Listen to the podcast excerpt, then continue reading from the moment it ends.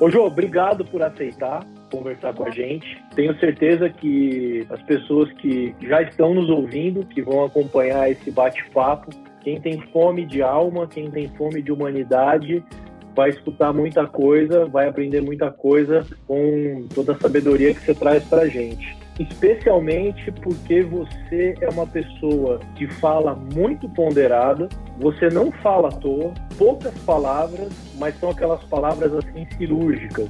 E se tem uma coisa que eu sempre admirei em você, é o que você consegue falar a partir do olhar e como você consegue dizer com o silêncio. Você é uma pessoa que sabe usar o silêncio de uma forma incrível, incrível, né? Georgiane da Conceição Cordeiro Brandão, acho que eu não esqueci de nenhum sobrenome da, é da realeza, né? Filha da Dona Maria e do Sr. Jorge Luiz. Acertei? Acertou. Nascida em 6 de junho, eu tenho uma filha nascida em 15 de junho, então provavelmente vocês têm o mesmo. Não entendo nada disso, mas vocês estão do mesmo signo. Gêmeos. Nascida em 1993. 1993, meu Deus, eu já estava assumindo responsabilidades civis. Eu já estava fazendo 18 anos. Isso é uma vergonha. A gente chegando perto dos 50, ela não fez nem 30. Se eu lembro de alguma coisa de matemática, né? Mas tudo bem. Bom, a Jo é nossa, nossa protagonista, nossa estrela principal do documentário maravilhosamente dirigido pela Maiara, produzido também de forma profissional e brilhante pelo Roberto Fragali. A Jo, quando eu a conheci pela primeira vez, para nunca mais largar do pé dela, para nunca mais esquecê-la, isso foi em 2017, na Escola Judicial do TRT1, lá no centro do Rio. Certo, Jo? Certo fui convidado para finalmente dar início ao projeto que eu tinha proposto na escola judicial e um projeto que visa levar juízes e desembargadores para desempenhar por um dia uma tarefa braçal e justamente falando sobre o tema, provocando reflexões, tentando alavancar intuições sobre o problema da desigualdade de classes, sobre o problema das injustiças programadas e perpetuadas no nosso país, tentando falar sobre questão é, do racismo, do machismo, do fato de que uma classe inteira de pessoas está submetida a trabalhos servis e eu, como professor naquele dia, sendo servido. E aí eu começo a aula, e como é prática na escola judicial, sempre tem alguém da Copa, no caso era a Jo, que vem um pouquinho antes da aula começar e já deixa tudo absolutamente preparado, aguinha fresca, o café já no jeito, depois ela vem e pergunta se a gente prefere açúcar ou adoçante, eventualmente quando tem oferece chá, sempre tem lá uns piraquezão da vida, né, Jô? Sempre tem uns biscoitinhos também.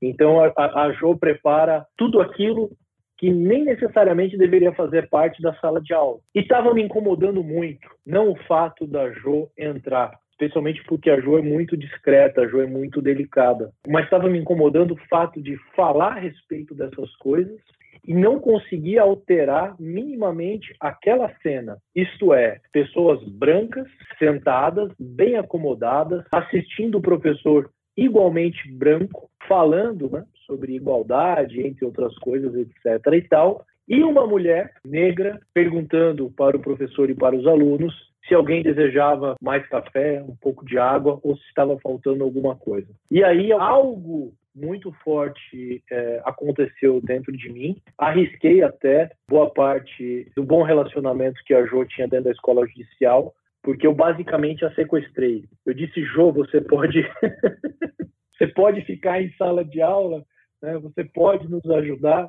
Enfim, e a presença da Jo foi maravilhosa pela simples presença que traz uma, uma... É muito bom ficar perto de você, Jo.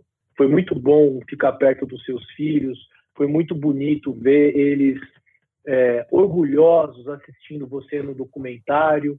E é lindo porque assim eu, cons eu consegui captar cenas. E ainda bem que eu não filmei isso, mas não sai da minha memória. Os teus filhos olhando para a tela e olhando para você, olhando para a tela e olhando para você ali do lado, e ele sorriu e pensava assim: "Meu Deus, é minha mãe, é a minha mãe, a minha mãe está ali na tela, minha mãe está falando, minha mãe está sendo perguntada, minha mãe está opinando sobre as coisas. Caramba, que orgulho que eu sinto, né? Além de, obviamente, orgulho de tantas outras coisas, né, do dia a dia, mas que muitas vezes passam despercebidos para a criança, né? E as crianças olhando ali e de uma educação.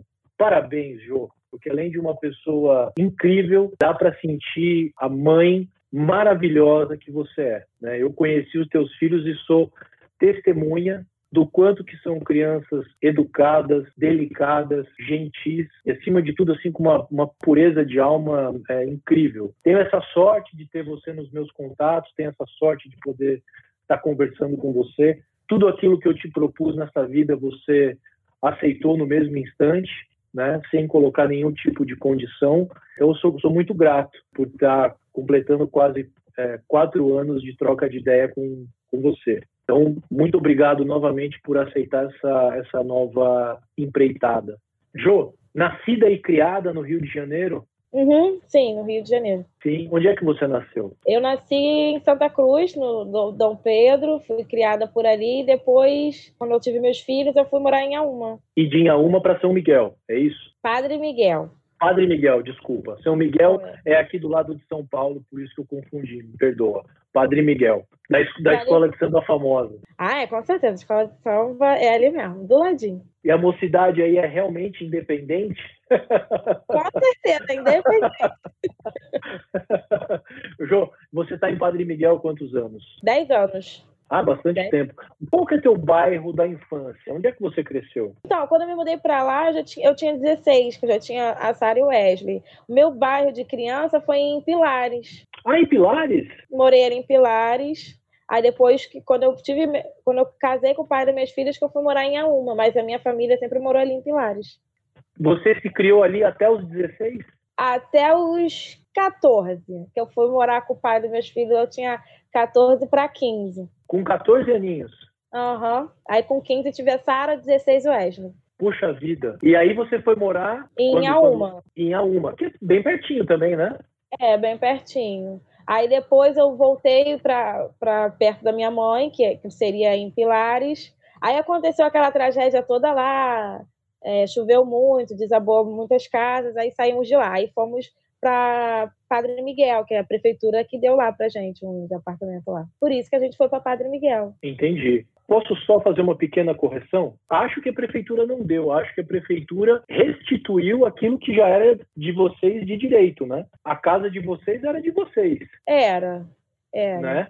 Se não é... fosse a tragédia natural, né? Porque foi de muita chuva, muita água. Aliás, tragédias naturais nesse país chamado Brasil sempre pega desprevenido, entre aspas, o pobre. Eu nunca vi uma tragédia natural desabrigar alguém no Leblon. Eu nunca vi uma tragédia natural desabrigar alguém em Ipanema. Agora, tragédias naturais sempre esculhambam com a vida das pessoas em especial na Zona Norte e na Zona Oeste do, do, Rio de Janeiro. É uma coisa muito, muito, muito triste. Todo ano é a mesma história. Chega em dezembro, a gente já sabe quais vão ser as reportagens na televisão até o final de março. Isso é muito triste, especialmente porque se eu conheço um pouco do Rio de Janeiro, Pilares e Padre Miguel tem uma distância aí talvez de uns 20 quilômetros, pelo menos. É, muito distante. Pra, foi, foi, mudar a minha vida, porque tudo era, era ali em Pilares. E de repente eu não sabia nem onde era o supermercado em Padre Miguel. Exatamente. Ou seja, um desastre que poderia ser evitado arruinou com a tua memória, com o teu enraizamento. E ali em Pilares que você conheceu o pai dos teus filhos? Foi no Engenho da Rainha, porque minha mãe era da igreja, aí ela levou a gente numa igreja e foi lá que eu conheci o pai das crianças. Tá. Ele, ele também era de Pilares? Ele era do Engenho da Rainha. Do Engenho da Rainha. Mas tem bairros bem próximos. Ô, Jô, no seu tempo de criança, onde é que vocês brincavam? Ah, eu quase não brinquei, porque a minha mãe trabalhava fora, então ela gostava de deixar a gente trancado em casa para não acontecer nada. Aí ela deixava a gente mais em casa, então quase não tive. Tanto é que com 14 anos já estava morando junto com o pai das crianças. Então o que você brincava, você brincava em casa? É, com a minha irmã. Que idade tem sua irmã? Tenho 27, ela tem 24.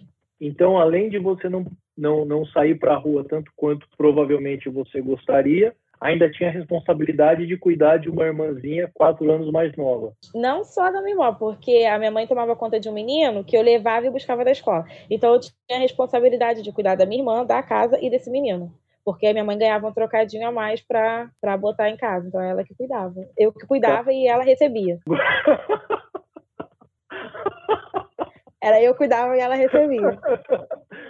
Jô, abra o seu coração. O espaço é livre para você fazer qualquer tipo de reivindicação para sua mãe. Estamos te ouvindo. Mãe, que pague meu, meu, meu trabalho. Até hoje, mas ah, era para ter pago. Aproveite porque essa conversa está dentro do judiciário, na justiça do trabalho, tem tudo aí. Tem trabalho infantil, entendeu? Tem cárcere privado, tem uma série de tudo. coisas tudo. Mas tadinha da minha mãe, a gente morava em comunidade. Eu entendo ela hoje, porque hoje eu sou mãe. Então, assim, se eu morasse dentro de uma comunidade, não tivesse como pagar alguém para olhar, e ainda tivesse como ter uma renda extra, e se minha filha fosse bem responsável a tal ponto, eu também acredito que eu faria a mesma coisa. Porque em comunidade hum. sai tiro a qualquer hora. É tiroteio a qualquer hora. E, e, e, o que eu acho impressionante é o tiroteio sempre sai ou no horário das crianças irem ou nas crianças voltarem do colégio. Sempre esse horário. Quando eu já, já tinha minha vida, eu cansei de buscar minha irmã na escola no desespero do tiro porque minha mãe estava trabalhando. Então, assim, sempre era nesse horário sempre era ou de manhã bem cedo ou, ou, antes da, ou de, um pouquinho antes das crianças saírem da escola. Era, na época, eu acho que era 11h30, 11h45, um negócio assim. Aí subia o bendito do caveirão, aí começava to, todo aquele desespero. Aí era um monte de mãe descendo, correndo é, para buscar os filhos, porque morro, né, sobe e desce, mas graças a Deus a gente está vindo. Pois é, João, você está você tá falando de algo de 20 anos atrás e que só piorou. E que não é culpa sua, muito menos responsabilidade da sua mãe. Isso aí deveria ter sido cuidado pelos vagabundos que passam pela prefeitura e pelo governo do estado e que só engordam a própria conta bancária. Então, é, o Estado brasileiro, isso que chamam de Estado de Direito, essa coisa de ser cidadão, isso vale para meia dúzia. Em geral, não vale nem para nem, nem os não brancos e nem para as pessoas que vivem longe das, das, regiões ricas. Então, olha o que, olha o que você está me dizendo. Você está me contando que parte da sua infância, momento rico para você se desenvolver, para você potencializar a sua criatividade, para você aprender uma série de coisas. Tudo isso foi roubado de você, foi roubado da tua história, porque quem deveria zelar pela segurança e pelo bem-estar social estava preocupado em desviar dinheiro. E isso arruina, a vida das pessoas. Você acabou de me dizer, está me comprovando isso em, em, dois minutos, né? Me contando que, olha a pergunta que eu te fiz. João, onde é que você brincava? Eu já imaginei você subindo na árvore, brincando na rua, etc e tal, como se estivesse falando de uma realidade fácil para o cidadão brasileiro. Mas não é. Você está me dizendo que cresceu trancada, porque se você saísse de casa, sua mãe não tinha certeza de te encontrar quando você voltasse. É, porque realmente era assim que a gente foi criada assim, porque minha mãe tinha que trabalhar, fazia faxina é, na casa das pessoas. Quando ela não tinha faxina, ela ia vender bala no trem, minha mãe vendeu bala no trem, ela camelou. Aí eu não podia deixar a gente assim brincando, porque qualquer hora saía tiro, então eu tinha que ir para a escola, aí voltava correndo dentro de casa ali e a gente ficava. E realmente sempre, até hoje, como o senhor disse, é assim. Tanto é que muitas crianças eu vejo em reportagem, eu nem gosto muito de ver, porque vira e mexe sai. Criança tomou um tiro de bala, per... Eh, foi bala perdida no colégio tal, no colégio tal, no colégio tal. Por quê? Só sai tiroteio no horário que as crianças estão na escola. Tem como é os bichinhos ficar brin... brincar, não tem como as crianças ficar brincando à vontade hoje em dia, não. Na minha época já não tinha, agora que não tem mesmo. Ô, Jô, sua mãe mora onde hoje? A minha mãe mora em Padre Miguel. Ela mora no. Ela também perdeu a casa dela lá. Aí mora a minha mãe na casa dela. Meu pai é separado há muitos anos. Na dele eu na minha. Seus filhos estão com que idade hoje? A minha filha tem 12 e meu filho tem 11. E eles têm uma, uma, uma possibilidade de brincadeira diferente da que você teve? Eles têm mais liberdade em Padre Miguel? Até tem, tem. Padre Miguel tem. Melhor do que eu tive. Mas também eu, eu, eu, eu deixo eles bem mais presos também. Eu deixo brincar quando eu chego do trabalho. Se eu não, não estou em casa, eu prefiro eles dentro de casa. E eles ficam bem dentro de casa? Ah, ficam na brigalhada deles, mas fica.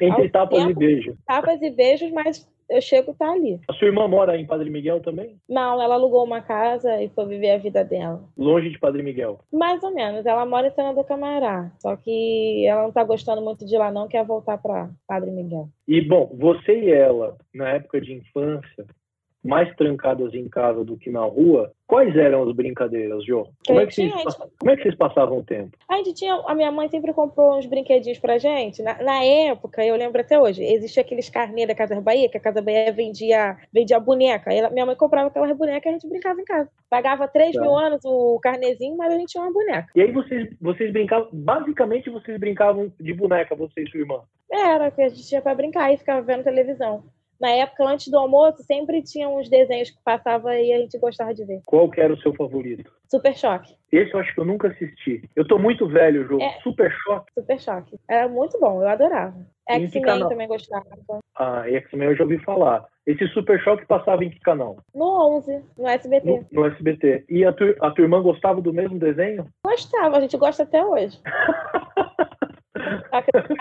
Me faz um resumo desse Super Choque. Como é que era o enredo do desenho? Qual era a história? Super Choque era, é, era, assim, era um menino que meio que deu uma fugida de casa, aí teve uma explosão, ele teve, tinha superpoderes. Aí ele usava o superpoder dele pro bem, ficava rodeando a cidade para poder é, salvar os, os mocinhos e as mocinhas que iam passar por, por, por um roubo, alguma coisa assim. E ele era negro. Ah, é? Ele era negro e vivia Nossa. na periferia. É muito Nossa. legal. Nossa, que legal. Nunca ouvi falar desse desenho. Depois você pesquisa, Super Choque. Era muito bom. Ô, Jô, esse, esse, desenho era feito no Brasil, será? Ah, eu acho que não, porque a abertura dele era em, era em inglês. Ah, ela é em inglês. Bom, eu, eu imagino que cada episódio você assistiu centenas de vezes. Ah, com certeza, porque repetia toda hora, igual o Chaves, vai repetindo toda hora. Era muito bom. Às vezes eu esqueço da minha idade porque eu tô passando de canal e continua passando carrossel. Tem 10 anos que o Cirilo tem 8. Entendeu? Uhum. Gente, ele nunca cresce, é verdade. Carrossel, a outra é Chiquititas também. Chiquititas eu gostava, eu ia muito Chiquititas. A primeira, a primeira era boa. A primeira, né? A primeira era boa. A tua rotina era assim, quando você acordava, sua mãe estava em casa? Depende do dia. Se ela fosse fazer faxina, não. Se ela fosse vender bala no trem, sim. Bom, já sabia que se você acordasse e ela é, estivesse em casa, na sequência ela estaria saindo para vender bala no trem. Não, eu sabia por quê. Quando a minha mãe ia vender bala no trem, um dia antes a gente ajudava ela a botar as balas no saquinho. Ah, ela que montava os saquinhos junto é, com ela, vocês. É, ela chamava de baleira aquilo, de ferro. Aí aqueles tem uns saquinhos de sacolé. Aí ela enfiava as balinhas e dentro a gente botava, ajudava a botar e amarrar. E ela amarrava no baleiro. Ô, Jô, você sabe dizer qual trabalho rendia mais dinheiro para sua mãe? O que, era mais ah, vantajoso? Não, porque eu era muito pequena. Eu lembro quando ela chegava, esses mesmos saquinhos que ela usava para Pra... Eu, eu, aprendi, eu, eu levei isso para mim, né? Por isso que eu, eu, eu, hoje eu sou um pouco organizada no financeiro, assim, por causa disso. Por exemplo, eu só compro algo eu tenho certeza que eu vou poder pagar. A minha mãe, ela para pagar os carnezinhos das Casas Bahia, ela pegava esses mesmos saquinhos e botava as moedas dentro, aí ela contava. Eu lembro que ela, cada saquinho, ela completava 10 reais em, em moedas. E ela gostava de colocar, é, assim, num saquinho botava só é, moedinha de 10 centavos, no outro de 50 centavos, no outro, e assim ia. Isso eu lembro. Nossa, aí ela guardava. Que história. Isso eu lembro da minha minha mãe foi uma guerreira. Ô, Jô, você sentia ela mais cansada quando ela vendia bala no trem ou quando ela fazia faxina? Faxina. Faxina cansava mais. Eu acredito que ela, ela chegava muito cansada, mais cansada da faxina. Tá. Dava pra ver. Dava pra perceber isso. A sua mãe hoje ainda trabalha? Não. Hoje ela ainda não se aposentou, né? Porque ela não, nunca assinou a carteira. Mas ela agora ela. Na verdade, eu acho que ela trabalha e não trabalha, porque ela, bem, ela tá ela, tipo assim, ela ganha mais roupas, aí ela, tipo, que tá montando um brechózinho, aí ela vende. Mas aí hoje ela casou com um velhinho, tadinho. Aí tá os dois velhinhos lá. Velhinho de 50 anos, João, é isso? 69. 69. E a mãe tá com 60. Ah, sua mãe tem 60 já? 60 anos. Não, porque eu estava aqui pensando, caramba, se a Jo casou com 15, 16 anos e a mãe também tivesse casado com 15, 16 anos, sua mãe não tinha 50 ainda. Mas é porque eu não sou a primeiro filho da, dela. Eu, eu sou eu sou o quarto filho dela. Ela teve cinco filhos, mas só criou duas, porque um faleceu e os outros dois o, o outro pai criou, que não era do mesmo pai. Então só ficou com a minha mãe, eu e a minha irmã.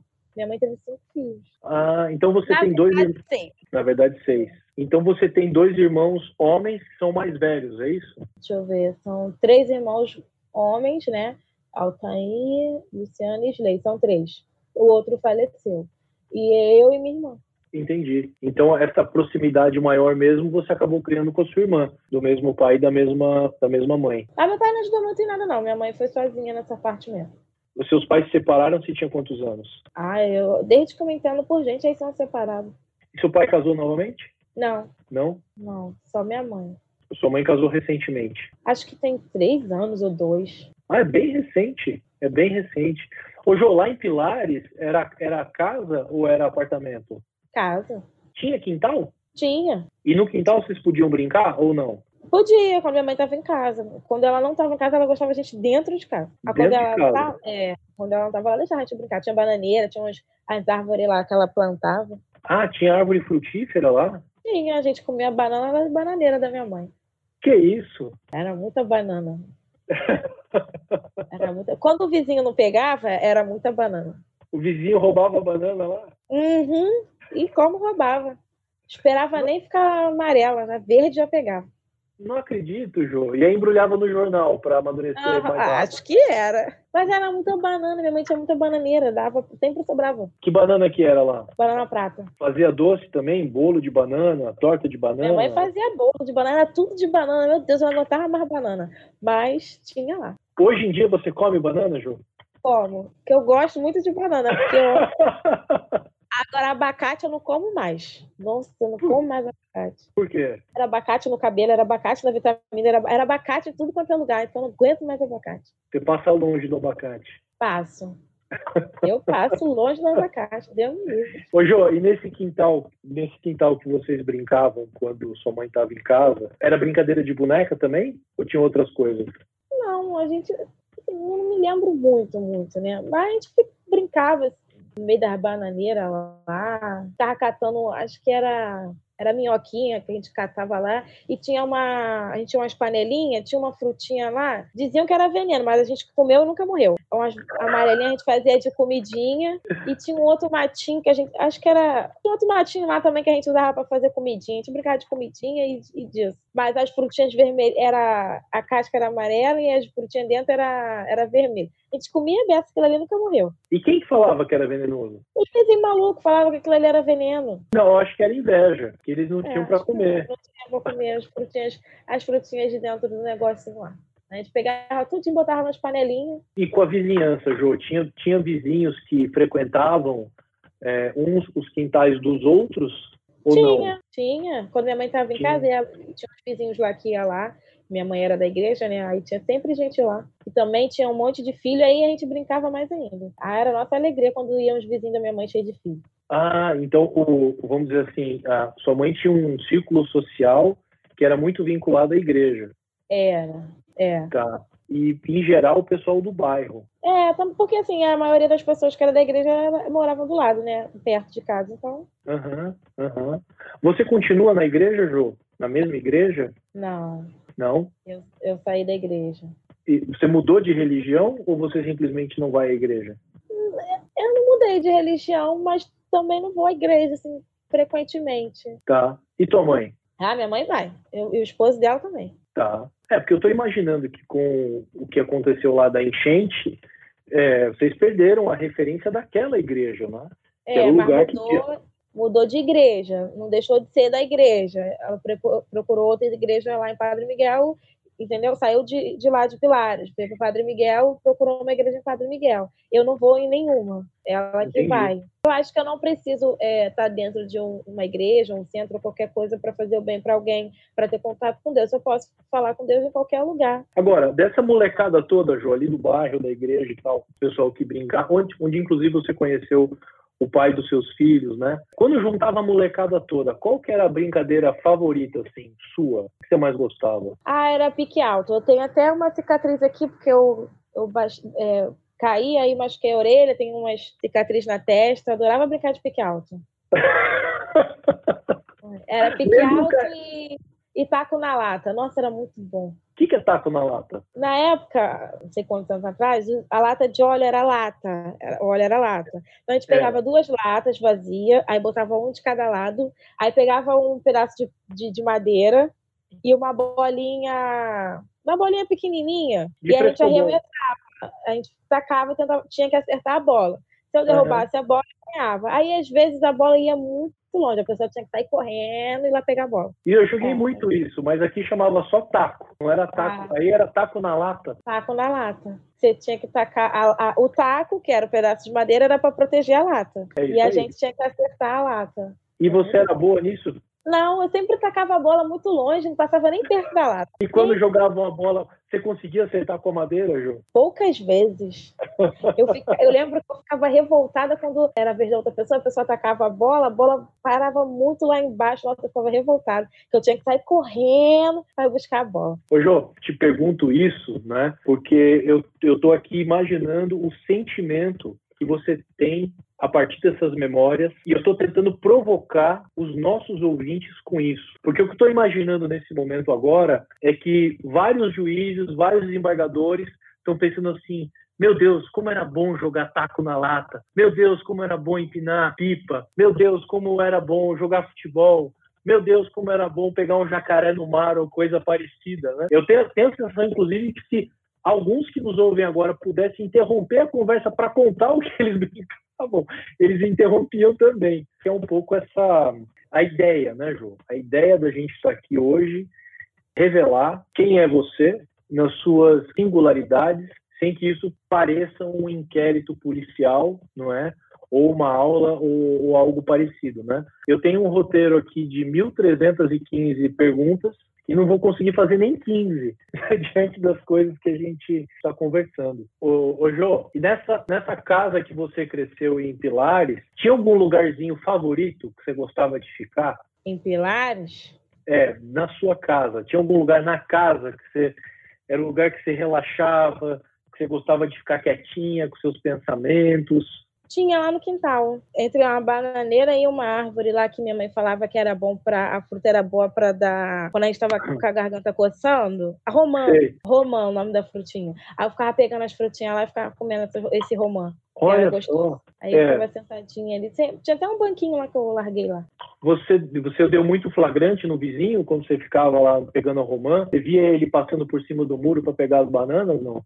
Era, era, quase todo mundo junto, né, né, lá. Só que era minha casa e tinha uma, uma cerca que era muito fajuta e e aí, em cima da, da, cerca, tinha a minha laje do banheiro, que era a única parte da, da casa que tinha laje. E, os, e o vizinho, que era da mesma idade que eu, subia nessa laje da minha mãe, porque a casa deles não tinha, e era de tábua, e, e faziam o quê? Pegar, é, soltavam pipa no telhado da minha mãe. Aí eu ficava vendo e ficava aguentando pra minha mãe, que tinha gente em cima do telhado soltando pipa. você, você tá trabalhando no centro da cidade, Jô? Na Praça Tiradentes. Ali tem o CRAB, eu trabalho ali. Então você mudou de posto. Mudou de posto, mas não mudou de empresa. Vou, vou mudar agora. Eu tô no aviso. Aham. Uhum vai trocar a empresa. Mas aí você vai permanecer lá no mesmo lugar. Acredito que sim. Estamos orando para isso. Poxa. Ô, Jô, qual que era teu, teu tua comida favorita na, na infância? Nhoque. Adorava como minha mãe fazia. E como é que ela fazia o nhoque? Qual que era o modo de preparo do nhoque? Eu não sei muito bem, porque até hoje eu não aprendi. Eu sei que ela era farinha de trigo, ela fazia uma massa lá, aí, corta, aí enrolava, enrolava, enrolava e cortava nos cubinhos e depois acho que ela fervia aquilo, não sei, e jogava carne moída por cima, era uma delícia. Carne moída com molho com molho vermelho. É, acho tá. que é extrato de tomate aquilo. Caramba, e ela, e ela fazia massa em casa. Fazia, até hoje ela faz. Eu acho que vai batata no nhoque. Eu acho que é massa de batata, se eu não estou enganado. É, mas eu acho que ela usava também farinha de trigo. Eu acho, é, para dar liga, não sei. Bom, eu não sou especialista também, mas nhoque é uma delícia. E você não faz nhoque? Não, só ela. Eu, eu não aprendi ainda. Eu acho que você não aprendeu para poder comer o nhoque dela. Mas é Com certeza. Uma... Enquanto ela fazer para mim, eu vou comer dela. Mas é só, é, mas é só uma hipótese, né? É só dela. É uma boa desculpa. Ô, João, quanto tempo você trabalhou lá no TRT? Três anos. Três anos. E foi sempre na escola judicial? Sempre no nono andar? Sim. Eu, eu ficava. No nono, quando eu cheguei lá, o nono andar não tinha copa. Então eu ficava no 10, aí tinha que descer do 10 para servir a escola no 9. Quando a escola precisava de alguma coisa, descia eu para servir eles. E descia por onde e como é que era esse escada. processo? De descia escada? Escada. É, com bandeja, com tudo, era pela escada. Quando era Nossa. muita coisa que usava o carrinho, aí descia pelo elevador de carga com o carrinho e levava até lá, mas era tudo por escala. Eu era da limpeza. Quando fui trabalhar lá, eu não sabia pegar numa bandeja, que foi tipo uma promoção. Aí teve uma, o, o, rapaz que trabalhava comigo passou mal nesse dia e falou: "João, não consigo". Então assim, eu fui, eu desci as escadas com uma bandeja enorme com 10 copos, 10 xícaras para servir uma reunião com medo de cair, mas graças a Deus não caí. Aí depois, passou um tempo, abriram a Copa lá. A Copa era no 10 e a gente descia do 10 para servir o 9. Que loucura! De deixa eu entender uma coisa. Você foi trabalhar no TRT para fazer limpeza. Não, a... eu era de limpeza Não. em outro contrato. Então, ter ido para o TRT foi uma promoção, é isso? Foi uma promoção. Só que foi uma promoção para a qual você não foi treinada, não te deram treinamento, é isso? Não, não, assim, deram, até, dá até dão, mas quando você chega na hora ali, é, é um, um, trabalho totalmente, assim, diferente, né, porque, assim, no... Ah, não sei nem se eu posso falar, mas, assim, vou falar. Você é, é contratada para fazer só o café e lavar louça, mas chega na hora você tem que servir, servir não é com a copeira, é com o garçom. Então, ou seja, teo, teoricamente, eu não precisava pegar nenhuma bandeja para servir nada nem ninguém. Eu só teria que lavar a louça e fazer o café. Claro. Mas não é assim que funciona, entendeu? Você sendo copeira, você também serve e vida que segue, e o garçom ganha mais que você e você fica quieto e segue. Tá. Ah, porque lá tem os garçons também, é isso? Tem, garçom. Tem garçom e tem copeiro. Tá. Só que o garçom não dá conta do trabalho. Assim, às vezes dá, às vezes não. Depende do, do nível de, de, reunião que tem. Se precisar, por exemplo, tem reunião no gabinete tal, aí a copeira tá lá e chamou o gabinete Y, tem que ir, tem que servir. Não pode ficar sem servir. Não pode. Você não pode dizer, olha, no momento não temos garçom. Ah, bom, nunca experimentei falar isso, não. Acho que ninguém vai experimentar falar isso. Que coisa incrível. Quem vai experimentar falar isso? Porque tem medo de, de, de ser chamado a atenção. Entendi. Entendeu? Entendi. E como era um andar que cuidava de dois andares, no caso, né? Porque a, a, o 10 cuidava do 10, tanto da, de uma ala, tanto da outra, e cuidava do 9. Então. Ô, ô Jô, é engraçado, né? Porque assim, você está me falando de um prédio em que funciona um tribunal do trabalho. Só que por um instante me pareceu que você estava falando de um castelo, sabe? Com muitos reis, muitas rainhas, etc. e tal, onde não pode falar um não, entende? Onde o desejo tem que ser atendido prontamente. É uma coisa assim, ó, estalei o dedo e quero tal coisa. Então a coisa precisa aparecer aqui. Não interessa se tem a coisa, se tem quem faça a coisa, se tem quem sirva a coisa. Eu tô chocado. Eu tô chocado. Mas às vezes, sendo bem sincera, mais sincera, acho que eu, impossível. Não é, às vezes não é nem, como é que eu vou dizer, quem manda mais. Porque às vezes quem manda mais é, só simplesmente entrou no gabinete, não vai nem ficar cinco minutos, não quer nada. Aí a pessoa tem pessoas que, que manda menos, que quer, é, não sei se é mostrar serviço, eu não sei. Aí acaba que pede um monte de coisa, quando tu vai chegar lá, a pessoa já até foi embora, a pessoa não queria nada, a pessoa não pediu nada, entendeu? E a gente descia tudo aquilo ali com um monte de coisa, e às vezes ninguém queria nada. Porque as pessoas que trabalham assim junto, né, assim, junto mais deles, assim, de quem tem mais poder, tem até medo de perguntar: o senhor quer uma água? O senhor quer um café? Não, já saía Sim. chamando a menina ou o garçom e. Às vezes ele não queria nada, às vezes a pessoa Olha não quer que... nada. Às vezes a pessoa não quer tá. nem o copo d'água que a gente vai levar. Não, meu filho, eu não quero, não, obrigado. São mais grossas, ignorantes e tal, que realmente quer. Mas Sim. outros não queriam nem nada, mas outras pessoas tinham medo de perguntar se queria ou não. Entendi. Então era quase como fazer, fazer uma cortesia com o chapéu alheio. Eu quero, é, agra quero agradar o meu superior, já chamo logo o pessoal da Copa para mostrar esse, esse serviço aqui. É, é isso aí, é assim que funciona. É assim que tá. funciona. Às vezes eles não queriam nada. Agora, Eu não sabia dessa história anterior, de que a Copa era no décimo andar e as pessoas tinham que descer com bandejas pela escada. Não era possível usar o elevador? Assim, eu não, eu não sei se era possível, só se fosse de carga, e aí acabar que ia demorando muito, entendeu? Aí a gente descia logo com a escada que já acabou, era só um, era dois lances de escada, acabou. Porque o elevador Sim. ainda ia demorar. Entendi. É que eu fico imaginando o tipo de malabarismo, né? Que é preciso é. fazer com uma bandeja. Tá me é. falando de copo, xícara, garrafa também. É, a garrafa a gente botava na mão, a gente equilibrava com uma mão as outras coisas e a garrafa a gente levava na outra mão. Nossa, só de imaginar eu já tô com, com os braços doendo já é de uma tensão incrível, né? E um equilíbrio para o qual, eu não sei se em algum momento a gente consegue se preparar para isso, né? Porque parece uma coisa antinatural, a posição da mão segurando a bandeja, tendo que equilibrar um monte de coisa. Não sei. É, tem umas técnicas que a gente faz, a gente segura para poder não deixar cair, mas é realmente a gente tem medo de cair, né? Cair de escada com copo com, com louça, Deus me livre. Nunca aconteceu, né, Ju? Não, comigo não. Nem com, com, ninguém assim que eu, de lá que eu trabalhei, acho que não. Até porque era só, era só esse não, era esse andar e tinha um outro andar também, acho que era no quarto andar, que você descia pelas escadas assim de incêndio para poder levar no segundo andar. Que era no segundo. Era só esses dois andares que trabalhava assim com escada. Tá. E, e por que a escada de incêndio? e não a outra? Porque a outra tinha que dar maior voltão, então a gente preferia logo pela de, de incêndio, que era mais rápida. Ah, e aí cortava caminho. Cortava caminho. Mas e aí a hora de abrir a porta, como faz? A gente socava a porta para o pro vigilante que estivesse ali, ou a recepcionista, é. abrir. Mas a gente sempre tinha um truquezinho que era deixar, é, deixar meio que aberto. Você sabia Sim. o horário que a gente ia servir? A gente deixava uhum aberto e botava uma pedrinha ou algo assim para poder segurar a cópia, a porta e a porta não fechar. Cara, essas histórias são as melhores, né? São, isso é mais do que técnica para o trabalho, técnica de sobrevivência, né? A gente não aprende isso em treinamento, né, Jô? A gente não, não recebe uma cartilha com essas coisas, né? É da experiência mesmo, né? Porque senão a gente se atrasa e, e é muita, muita coisa para fazer, não é só servir lá café ou chá. Ou...